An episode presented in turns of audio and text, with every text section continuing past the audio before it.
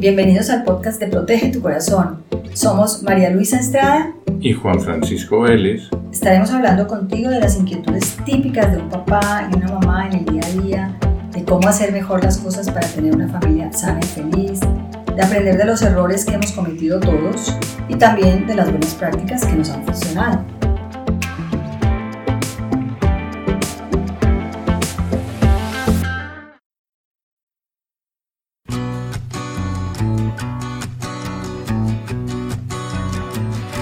Estabas junto a mí. Nuestra luz era celestial. ¿Qué más podía pedir? Encontré la felicidad. Sin aviso, nuestro paraíso nos dejó y ahora tu recuerdo me hace sombra al corazón. Hoy se cumple un mes que ya no me ves. Te fuiste nada más, quisiste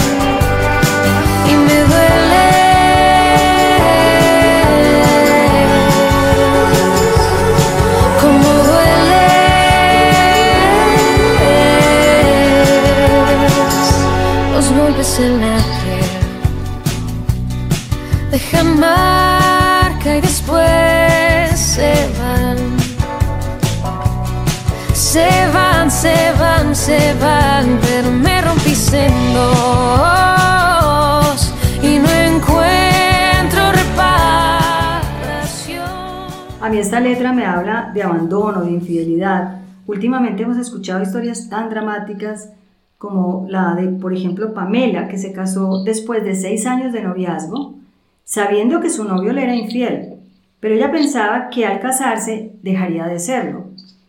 Sus amigas más cercanas le advertían, no te cases, no te cases, pero ella sin embargo dijo, no, me caso. Yo, hoy en día tienen hijos, él sigue siendo infiel y él incluso le está pidiendo el divorcio, pero ella no se quiere divorciar. Él le dice que es que él ya no la desea.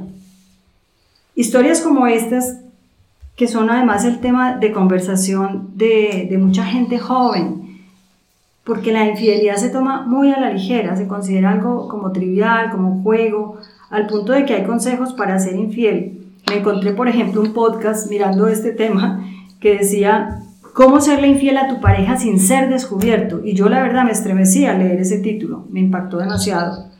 Por eso hoy hemos invitado a nuestro podcast a Ana María Restrepo. Ana María es psicóloga especializada en familia, con estudios en filosofía, tiene más de 25 años de experiencia como consejera matrimonial y familiar.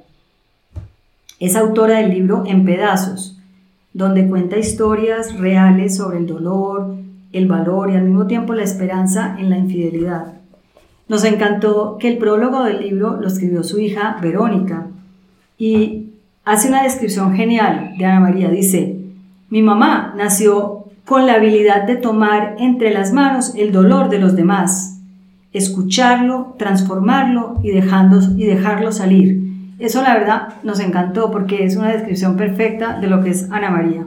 Entonces, pues quién mejor que Ana, que tiene esta experiencia para ayudarnos a entender un fenómeno tan frecuente, tan, como digo ahora, como decía ahora, tan trivializado y nos pueda contar del dolor que experimentan las parejas con la infidelidad, de cómo superarla cuando ya ha ocurrido, de cómo construir o fortalecer el amor para prevenirla.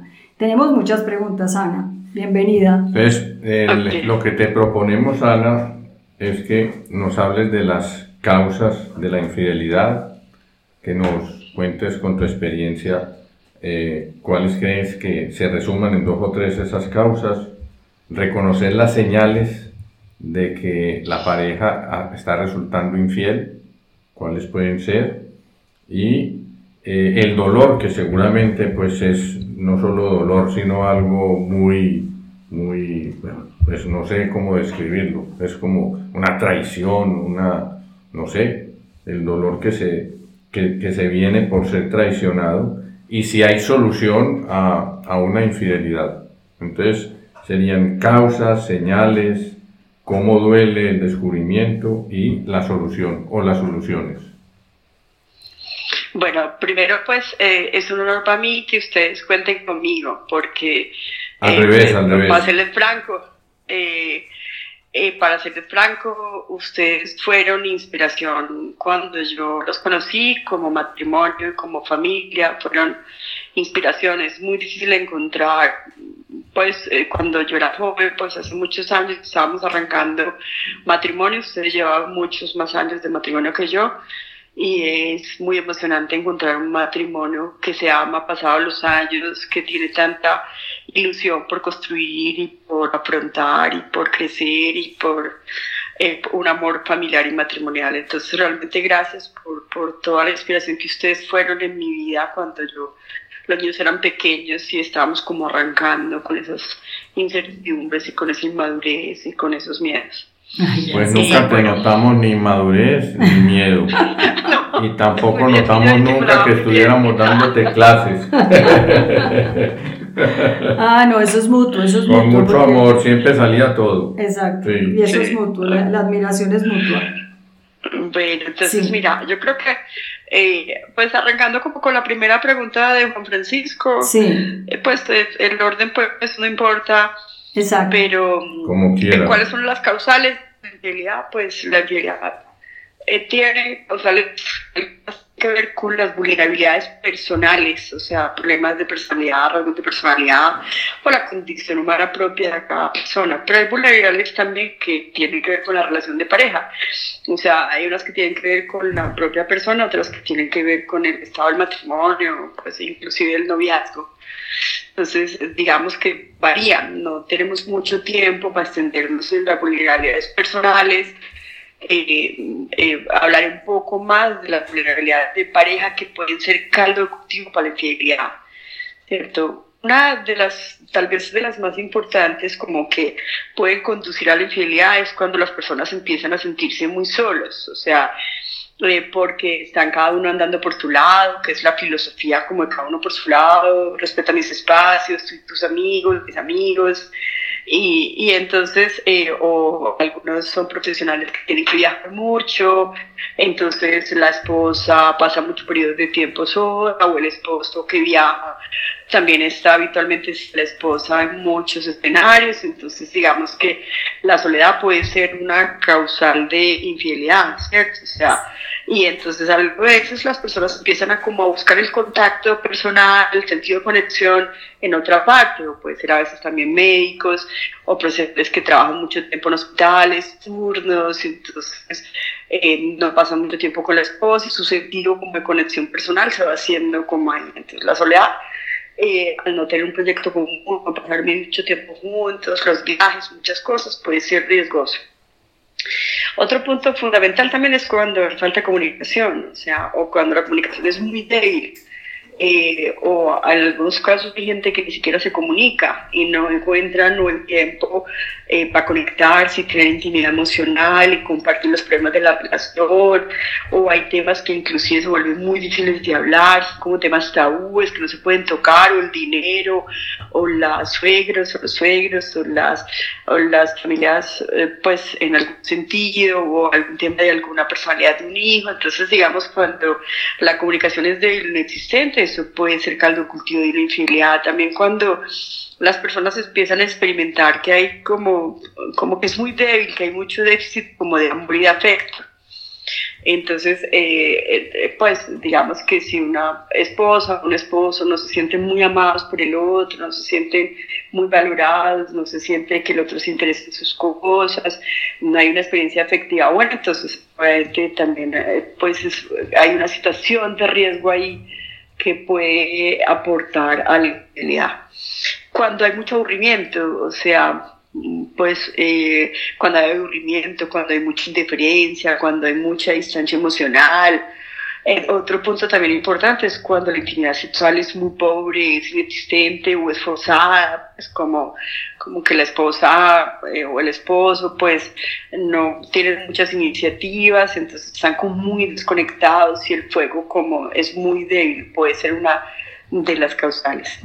¿Qué más? Pues yo creo que pues básicamente son esos, eh, aparte de eso eh, pueden haber, digamos, eh, personas eh, casadas en una relación de noviazgo de compromiso que no ponen límites en las relaciones con terceras personas que pueden ser atractivas, entonces también la falta de límites, personas que son demasiado cercanas, demasiado simpatiquitas, demasiado medio coquetas, demasiado eh, arriba abajo con alguien, entonces digamos como no tener unos límites claros en terceras personas que puedan ser atractivos físicamente o atractivos en su personalidad o atractivos por su inteligencia, al no poner unos límites eh, puede pasar, de hecho si tú, ustedes me preguntan a mí en tantos años donde he atendido más de 10.000 matrimonios, eh, cuántas de las personas que han llegado por crisis matrimonial por infidelidad eh, eh, cayeron porque querían ser infieles. Yo les diría que sería el 10%, la mayoría de las personas que cayeron en infidelidad nunca se imaginaron que serían infieles. Simplemente se expusieron a situaciones, a lugares donde las emociones los arrollaron del todo. Entonces también hay una falta de límites, de prudencia. Eh, hay una frase que a mí me encantaba, que la leí creo que era en, en, en alguna prólogo de algún libro, que decía... Eh, em, entre Santa y Santa parece calicanto o algo así, o el, como el hombre es fuego, la mujer es topa y el diablo sopla, o sea, hay que tener mucha prudencia porque si no se tiene una distancia también se puede acabar rodando o, pues jalado por, por, por, las atracciones o las tentaciones de la infidelidad. Ana, Eso es un poco como las causales, sí. Una pregunta, porque tú mencionas, por ejemplo, esto de la soledad entre todas estas causas. Y hablas de que el, buscar el espacio propio, pues mis cosas, mis amigos. Sí, cada uno por su lado. Y eso lo estamos viendo como mucho en los noviazgos, justamente como que enlazo eso con los noviazgos, porque desde el noviazgo ya se plantea como que busco que pues mis espacios me lo respete, y luego se casan y pues sigue un poco, se va viendo mucho eso como de que pues las mujeres se van solas a cenar con amigas y los hombres pues también tienen sus reuniones solos con amigos y no es que esté mal eso, pero como que yo noto que ahí no se está construyendo tanto en nosotros, ¿no? Sí, exactamente, es que y realmente también se ponen en situaciones de riesgo, porque también muchas veces no solo nos vamos a tomar algo tres o cuatro amigas, sino que muchas veces se enrumban hasta las tres o cuatro de la mañana, muchas veces implica trago y se exponen a situaciones donde hay personas que les piden el teléfono, los empiezan a coquetear. entonces, realmente, porque es que además, la, digamos que el fuego o el pegante que mantiene vivos los matrimonios también tiene que ver por con que eh, hay vida eh, afectiva fuerte porque tenemos un proyecto común, porque pasamos rico juntos. O sea, es como, como si hubiera una amistad que sigue ahí como viva y latente, ya sea porque estamos de pies y cabezas en una fundación, ya sea porque hacemos deporte juntos o por lo que sea, pero si cada uno empieza a andar por su lado, aparte que se exponen a situaciones donde a veces puede ser muy riesgoso, también se van enfriando las relaciones, se van desapegando las relaciones, se van poniendo anémicas las relaciones, requieren tiempo juntos, y aunque uno tiene derecho y el deber de tener sus amistades, y eso es una cosa buena, hay que tener mucho cuidado cuando la costumbre es cada uno socializar en grupos mixtos, independientemente de solos, eh, por lo que te digo, por las tentaciones y por el acostumbramiento, porque se busca un sentido de conexión, pero en otro lado. O sea que es una, una señal muy preocupante las salidas en grupitos de, de, esposas y en grupitos de maridos solos. Ya eso es una señal preocupante. A mí no me, a mí no, a mí no me parece prudente, pues obviamente como todo, todo depende, pues. Depende del lugar, de la hora de la actividad, de la intención con la que vayan a salir, pues porque uno, tiene intenciones al salir y, y, la intención puede ser actualizarse con una amiga que está uno desatrasándose de lo que ha pasado con la vida, o la intención puede salir es a botar la tapa, enloquecerse, a pues a, a, loquear y pues y ahí hay amigas de todo tipo de amigas, hay amigas que realmente son muy buenas, muy correctas, hay amigos también eh, que son correctos, hay amigos que son malas influencias y todos somos influidos por las personas que están cercanas a nosotros. Entonces, depende mucho pues de la situación, pero a mí no me gusta, un matrimonio es una cosa tan grande, tan trascendental, tan sagrada, cuando tienes una familia y tienes un hogar, que uno tiene que ser prudente, la prudencia implica eh, tener un poco cuidado frente a ciertas situaciones, y la gente muchas veces le alega a uno, ay no, Ana, tú eres muy exagerada, y que yo, tranquilos, pues, de eso vivo yo, que la gente sea imprudente, es lo mismo, puede ser exagerado ponerse todos los días el cinturón de seguridad del carro, es exagerado, pues como si todos los días me fuera a matar. No, pero es que no se trata que uno se diga, me voy a poner el cinturón porque en la calle siguiente me va a arrollar un carro y puede que quede viva porque tenga el cinturón. No, uno se lo pone porque es una medida de prudencia que ya está estudiada. Nosotros como profesionales sabemos, desde los más defensores de la familia del matrimonio hasta los que pues a los que no son tan estudiosos en familia de matrimonio, todos sabemos que es bastante imprudente porque obviamente en cualquier momento puede saltar la chiste y dos o tres tragos.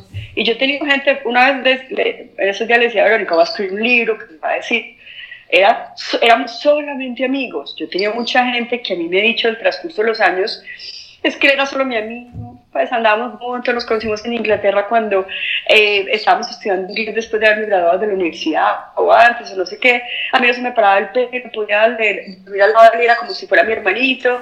Y ocho años después, cuando ya ambos están casados, se vuelven a encontrar, salen los amiguitos que no se nos paraba el pelo, que era como si fuera mi hermanito, y entre conversada y conversada en cualquier bar con dos o tres cervezas, ni siquiera borrachera, ¡pum! soltó la chispa y empezaron todos los líos y todos los daños a los propios matrimonios. Entonces, realmente es cuestión de prudencia. De eso. Lo, una vez hoy escuché yo una historia joven de, eh, desafortunadamente la noticia, hace como unos 5 o 6 años, en España, una pareja de empresarios casados con niños pequeños que había logrado crecer mucho su empresa, era una empresa, no me acuerdo en qué, era una empresa que había tenido un desarrollo grandísimo, y entonces ellos deciden irse a una zona en España, tampoco me acuerdo el nombre desafortunadamente, donde había unos acantilados impresionantes porque ellos querían hacer como una renovación de la, como de la imagen del mercadeo de la empresa y iban a cambiar, a tomar unas fotos en unos acantilados donde las personas solían pararse como al borde del acantilado y saltaban y entonces la foto quedaba como si estuvieran en el vacío y abajo estaba pues la inmensidad del mar. Y resulta que cuando se hicieron al borde, el fotógrafo les dijo, no se hagan tan al borde. Ellos, tranquilo, tranquilo. Y se hicieron al borde y la esposa perdió el equilibrio y el esposo por agarrarlo, los dos cayeron por el acantilado y se, y se desfilaron. Yo cuento muchas veces esta anécdota como una anécdota muy parecida a la infidelidad. La gente no se quiere matar ni acabar muerta, pero la gente muchas veces se pone al límite donde la inercia de la tentación lo jala hasta un punto que, que, después no son capaces y obviamente que sus matrimonios fracturados, heridos, algunos muertos, de todo hay, otros pues lograrán sobrevivir, pero en general es muy importante eh, tener mucha prudencia en límites con la persona del sexo opuesto, no tener intimidad emocional, es abrirle el corazón, contarle todas mis intimidades al otro, es de contar, muchas veces se cuentan hasta las fantasías sexuales con el amigo o, o, el tipo casado con la amiga, y cuando nos piensan de un amigo que no me producía nada, empiezan a, a saltar las chispas y, y, bueno. Y siguiendo con ese historia del acantilado, el exceso de trabajo, los viajes, se podría comparar a un acantilado, como ese que acabas tú de contar, esta historia. Yo creo, Juan, que cuando yo hablo de acantilado, hablo de, de un punto, de un borde donde se paran muy confiados, cuando se acercan demasiado a otras personas y los jala una situación que nunca pensaron que los jalaría.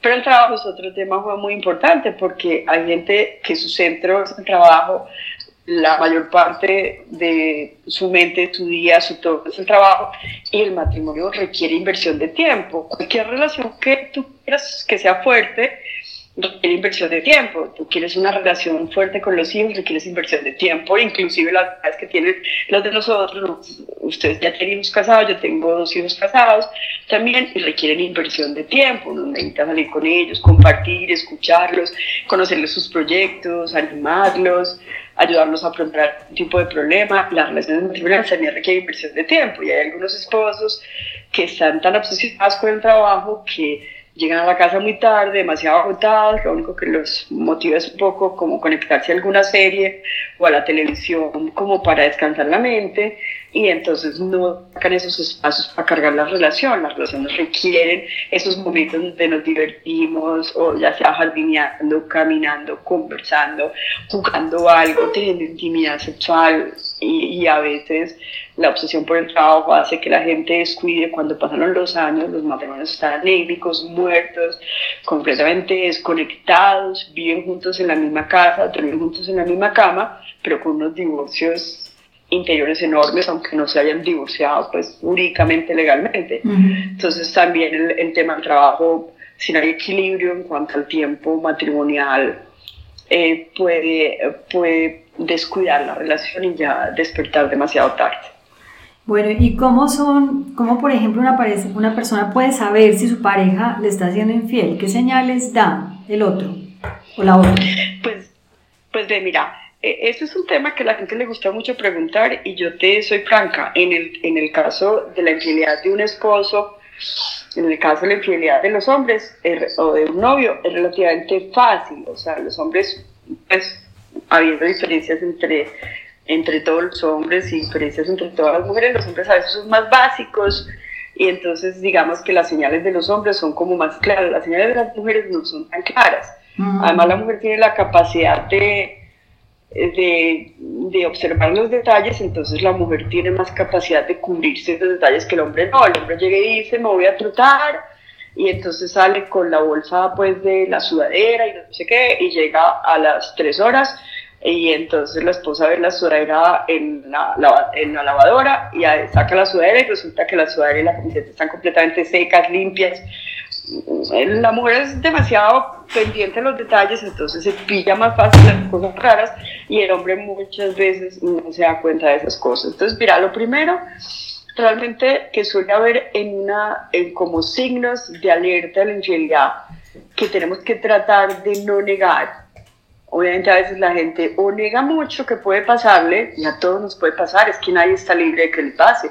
La infidelidad no es una cosa que le pasa, no sé, a los que tienen algún trastorno de humanismo, a los que son adictos sexuales, la infidelidad le pasa a personas buenas que nunca querían traicionar a sus esposas, o sea, la infidelidad pasa en relaciones que estaban relativamente fuertes, digamos, a relaciones que estaban súper mal, o sea, pero una de, las, de los signos pues, de la infidelidad son cuando ahí empiezan a haber muchos cambios, muchos cambios en la, por ejemplo, si el otro habitualmente eh, comunicaba el día a día, era transparente con el celular, no sé, con el iPad, con el computador, ahora empieza como a ocultar, ya no cuenta el día a día, ya está más misterioso con el celular, ya duerme con el celular bajo la, bajo la almohada. Algunos ya tienen la ventaja que el celular tiene que tener la cara del otro, entonces ya están más tranquilos porque, porque ya es más difícil em, pues entrar a un celular a ciertos celulares, pero habitualmente hay un cambio durante unas semanas, durante unos meses en la comunicación. De una comunicación transparente y abierta, tranquila, donde yo no tengo ningún problema en dejar mi celular acá o allá,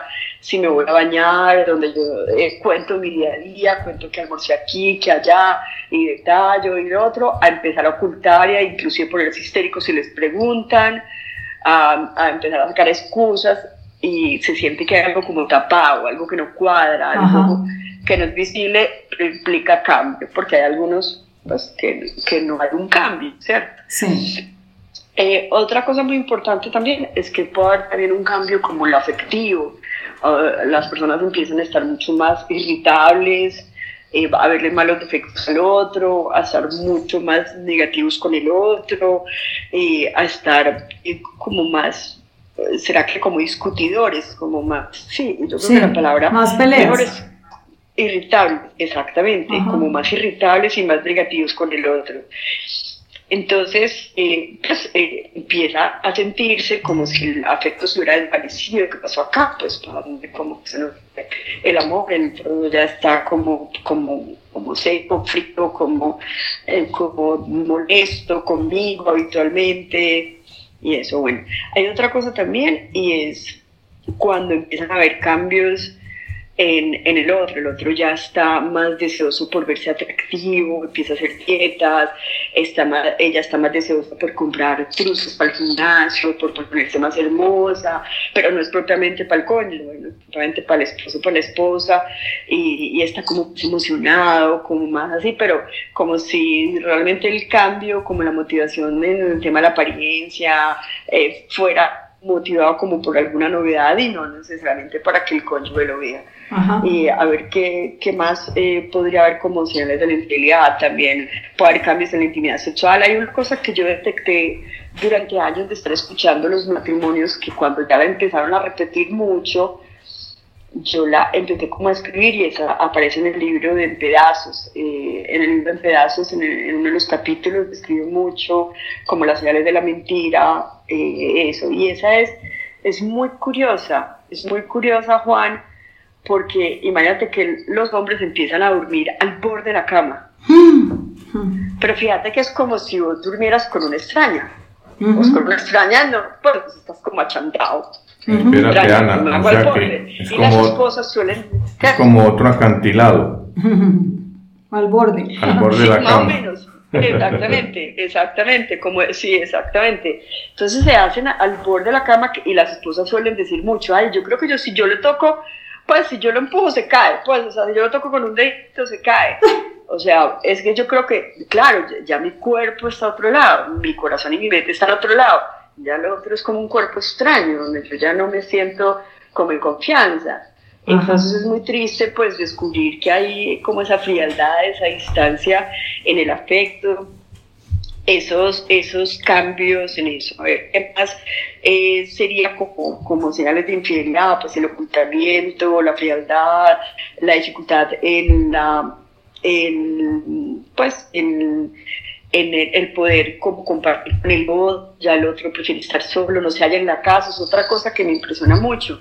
Habitualmente los infieles no se hallan en la casa, no se hallan con los hijos, son como, como con una ansiedad, tienen que salir, tienen que irse. Eh, sí, es, sí, bueno, te repito, yo creo que debe ser una mezcla entre la culpa y la novedad de lo otro, la pasión que se está desatando por otro lado, que genera que no quieres estar en contacto con el otro en comunión, no quieres tocarte con el otro, no quieres abrirte al otro, empiezas a tapar, empiezas a estar distante, irritable, frío. Yo te escuché una vez decir que, que, que, cuando el secreto se rompe, un poco se rompe ese encanto y esa magia de, de esa pasión que se está despertando, ¿no? Mira, es que el, la, ¿por qué se da el voltaje tan fuerte de la infidelidad y por qué la infidelidad es tan adictiva?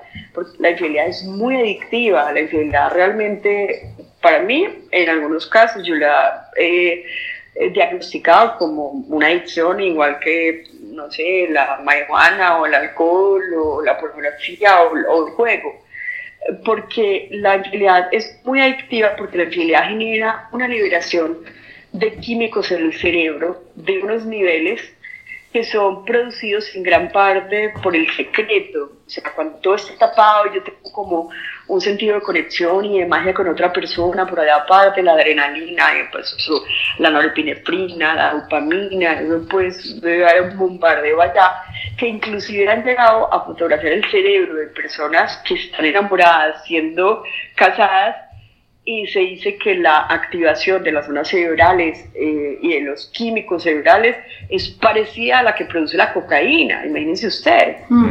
Entonces, por eso es que es tan importante mantenerse distante, porque a cualquiera le puede pasar que cuando se pierde la primera chispa, eso jala y aunque la gente sepa todo lo que se le viene de virus, de dolor, de sufrimiento, la gente pues está atrapada por eso. Le puede. Pero la, la infidelidad básicamente son químicos en cerebros que son sostenidos por el secreto. Cuando la infidelidad se descubre, es como si se, como si se desbaratara eso. En general, suelen desbaratarse mucho las relaciones. Entonces, lo que decías, María. Exacto. Yo tenía un comentario, Ana. Todo esto, sí. Todas estas señales que has descrito, por ejemplo, muchos cambios eh, irritabilidad, poco afecto, deseoso de verse atractivo o atractiva, cambios en la intimidad sexual y otros que ha citado. Pareciera que esas señales ya son como ya grandes. ¿Cómo poderle ayudar a amigos, conocidos, que están casados, tienen matrimonios muy buenos, o en las sesiones y talleres de Protege tu Corazón, cómo decirles, cómo aconsejarles a que no lleguen a ese nivel y que sepan atajar la señal, pero más abajo. ¿Qué recomiendas tú? Mira, yo, yo creo que lo más importante, pues es más fácil apagar un fósforo que un incendio, ¿cierto? Siempre. Lo más fácil es decirle a la gente que cuando se sienta el primer chispazo, se aleje. Ajá. Porque la gente, el primer chispazo puede empezar por un simple chat. Porque acuérdate que ahora con la tecnología nosotros podemos entrar en contacto con una persona que está acá en Australia, estamos hablando nosotros México, Colombia, pues. Sí. Y podíamos estar hablando con alguien de Filipinas en este momento, pues, al otro lado completamente del planeta. Entonces también la gente tiene 24 horas la posibilidad de conectarse y hacer contacto con cualquier persona. Entonces las chispas, la posibilidad de conectar y las chispas pueden suceder muy fácil. Entonces yo, lo más importante es que la gente le siga la pista al corazón, al cuerpo, a la cabeza, y si se dé cuenta que empiezan a salir chispas por el contacto con una persona, yo he tenido señoras de 50 y pico de años que se empiezan a sentir atraídas a un instructor de gimnasia de 28 años. Señoras, señoras, y empiezan a pensar en él. Entonces es un instructor de gimnasio. O sea, y es súper joven y ni siquiera les ha hecho ninguna señal. Pero claro, de la confianza, la cercanía, el contacto físico para el ejercicio. Entonces, cuando la gente sienta los primeros chispazos, o la primera cosa no correcta en el corazón, la primera impresión no correcta, la gente tiene que huir yo le decía a Verónica en el libro, en el prólogo, cuando ella me preguntaba cuál era mi frustración, creo que ahí le puse una metáfora que hoy creo que le he cambiado, pero yo le decía, Mona, es como si tú piensas en un postre, en fidelidad es como un postre, el postre más emocionante para ti. ¿Cuál sería para ti el postre más delicioso? Ella me decía un postre de chocolate. Bueno, para todo el mundo sería distinto si es un chocolate, pero es un, si te dicen que el postre tiene veneno, Ahí le decía yo, si el postre te dicen que tiene, no me acuerdo qué era, vidrio molido, pues si el postre tiene veneno nadie se lo va a comer.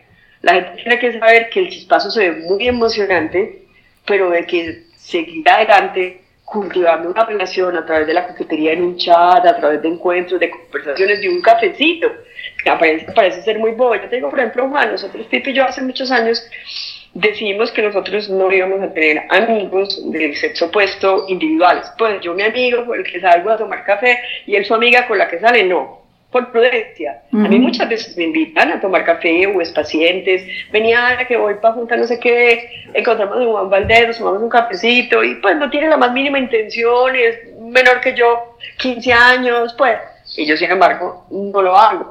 No lo hago, pues un hijo, y déjame llevo a mi hijo que le encanta oírte hablar de tu tema, por la sencilla razón de la prudencia de evitar que la chispa se puede generar en diferentes edades, puede ser una persona que sea fea físicamente, la gente no se enreda solo con bonitas, la gente se enreda muchas veces con personas feas porque uno, la chispa salta en cualquier momento. Entonces lo primero es decir, cuando sientan el primer chispazo, de la emoción, del atractivo, que eso ya empieza a motivar, me quiero poner esta camiseta, me quiero echar más loción, quiero llegar temprano, voy a pararme en la fotocopiadora, voy a... Un día un, paciente hermoso me contaba que ya de 50 y pico de años, en un cargo súper importante en una empresa aquí de Medellín, le puse una practicante que tenía la edad de la silla, mm. de la edad de la silla, y empezó cuando menos pensó, motivadísimo para llegar al trabajo, motivadísimo para las charlas con ella, para enseñarle, motivadísimo pensando por ella por las noches. Y dijo, Dios mío, ¿yo qué me estoy metiendo? Inmediatamente lo que hizo es que la cambió de área. Exacto, claro. Y, no, y parecía una cosa loca, la peladita de él decía que no iba a pagar bolas, para nada, era una niña que tendría 21, 22 años que estaba haciendo la práctica. Pero tenemos que ser muy prudentes porque apagar un fósforo es botado. Exacto. nunca se arrepiente de lo que no hizo. Exacto. Uno nunca se arrepiente de lo que no hizo. Después, esos fuegos tan brutales les pueden contar lo que les viene y no casa. Entonces, en la fidelidad toca también entender, porque el 90 o el 95 o el 100% de las personas casadas se pueden sentir atraídas hacia otra persona distinta al cónyuge. Es raro la persona que no le haya pasado que no se sienta atraído hacia una personalidad, hacia un físico, pues eso puede pasar en cualquier momento, salta la liebre, es, es normal. Pero si tú sientes que eso pasa y tú pones distancia, tú apagas el fósforo. Y es un potado, apagar el fósforo potado. Pero yo creo. que se consume hasta la familia, el matrimonio, todo. Imagínate. Oh, ahí pienso una cosa, pues entonces, ese criterio que ustedes, es que tú dices que has aplicado con Felipe es, es algo que es muy importante, o sea, poner desde un principio límites. Exacto, decir, esto lo vamos a cuidar. Que hablar, y tenemos que hablar en los valores de la fidelidad y tenemos que hablar de cómo nos vamos a cuidar, tenemos que hablar de hacer un compromiso de prudencia, tenemos que hablar de lo que no está bien en la relación, porque también muchas veces si dejamos de decir que nos sentimos mal, que nos sentimos solos, que nos sentimos desconectados, que estamos muy aburridos y empezamos a buscar paracaídas emocionales del otro lado, pues eh, es lo que, pues el error de enfoque, porque además la infidelidad es absolutamente dolorosa, la infidelidad se lleva el bolsillo, la salud mental, las familias, o sea, la infidelidad crea unos daños muy grandes, o sea, que se ve súper bacano que lo que se viene es sufrimiento, líos, problemas, abogados, psicólogos, psiquiatras, que no te hablan, familias destruidas, hijos que caen en drogadicción, pues nadie se cubría ese post, pues, es bastante atractivo y uno dice, no, apaguemos esto porque es de inteligentes. La gente a veces me dice, ah, es que es muy difícil ser fiel, y yo les digo, a mí me parece más difícil la vida de los infieles. Exacto. Pues, más lo difícil. que hemos hablado muchas veces, pues es más difícil la vida de los infieles, la atención que tienen por vivir engañando, tapando, muchas veces cuando los pillan descansan. Sí. Ay, siquiera me cogieron, así se les venga todo lo que se les viene con el descubrimiento descansan porque ahí no queda, pues ahí sufren todos, ahí sufre las amantes o los amantes del otro que están con una mujer casada o con un hombre casado, sufren horrible y no hay ninguno que no sufra. Eso vuelvo y te repito, es un postre muy emocionante, pero es un postre con veneno que tarde que temprano acabarás sintiéndote tan mal, tan mal, tan mal y hará tanto daño, algunos irreversibles, otros irreversibles, que lo que hay que hacer es parar antes de poner límites, hablar de poner límites, hablar de, que no coqueteamos, si nosotros somos casados o tenemos una relación de noviazgo con compromiso, no coqueteamos con las personas, no nos mostramos disponibles románticamente, ¿cómo nos vamos a mostrar disponibles románticamente y ya tenemos un amor? Claro. Entonces, es que es una carajada, es que es una carajada por chada, es que a mí me encantan las mujeres, que no estamos hablando que te deben de gustar las mujeres, ni estamos hablando que te deben gustar los hombres, estamos hablando que si ya tienes una relación de compromiso, una relación de noviazgo, pues los coqueteos, el romanticismo, todo lo que quieras de seducción pertenece a tu relación eh, de pareja la que has constituido y si no, pues termina la relación y, y ya verás, pero no, no ese juego pues, de, de y engaño que es tan absolutamente doloroso. No, que súper interesante todo esto. Lo único es que, bueno, está se nos va alargando y... claro. exacto. Entonces, que el tema es muy amplio. Yo pienso que a lo mejor podríamos volver a conversar en, en otro podcast, ¿no? Para terminar algunas ideas que me parece importante para que la gente, pues esto le, sirva como de prevención. También entender un poco el dolor, porque como decíamos al principio, hay una idea de que, a ver, todos los hombres finalmente van a ser infieles, ya sea tarde o temprano, estén jóvenes o estén viejos, eso como que es una tendencia. Entonces, como que me gustaría que pudiéramos hablar un poquito más también de ese aspecto y, y, de cómo solucionar. Entonces, si quieres, Ana, pues nada, nos despedimos acá, pero te invitamos para otro podcast. ¿Estás dispuesta? Claro, con mucho gusto. Ah, yo feliz de, compartir con ustedes y oír las preguntas y todo. Cuando quieran, eh, lo hacemos a la hora que quieran. Yo feliz y yo creo que muy bueno que reguen el mensaje mucho porque la fidelidad, tener la cabeza, el corazón y el cuerpo con el cónyuge es la decisión más inteligente, más sana, más hermosa para los hijos, porque la infidelidad también destruye a los hijos, la infidelidad no solo al cónyuge, es a los hijos, la infidelidad no produce solo también a los papás, a los cuñados, a los tíos, eso abraza con, con mucha cosa, entonces es muy rico que tengamos oportunidad de volver a hablar porque lo que sería también interesante es compartir con la gente la hermosura de la fidelidad, la hermosura del cuidado de la fidelidad, los detalles de cómo miramos a las personas de sexo opuesto, cómo chateamos, cómo tenemos un chat que podemos ser amables pero que somos más distantes, cómo no contestamos, ni escribimos te amo, pues nosotros somos casados, escribimos te amo, pues a otros señores, a otros colegas, que a veces le escribo a una sí, Anita, te amo, pues sí, así no se escribe, eso le molestaría a tu esposa, aunque no tenga ninguna intención, pues es como la prudencia en cómo miramos, cómo tratamos, cómo hablamos, de manera que, que tengamos como, como ese cuidado minúsculo de cada gesto que pueda poner en algún momento en entredicho nuestro amor matrimonial y nuestra familia. Exacto. no, Ana, pues muchas gracias, de pues, verdad, qué bueno. Y, y, te invitamos para el próximo. Vamos aquí a despedirnos pues, de, de, nuestros amigos y que nos sigan en las redes sociales para que estén pendientes de cuándo se va a hacer el próximo podcast, porque el tema pues, va a interesar muchísimo y seguramente muchos querrán escucharte. Muchas gracias y hasta la próxima. Ana. A ustedes. Adiós. Y aquí te mando María Luisa, te mando un beso y un abrazo. Ahí te sigo. Un abrazo. Un abrazo a todos. Chao, Juan. Okay.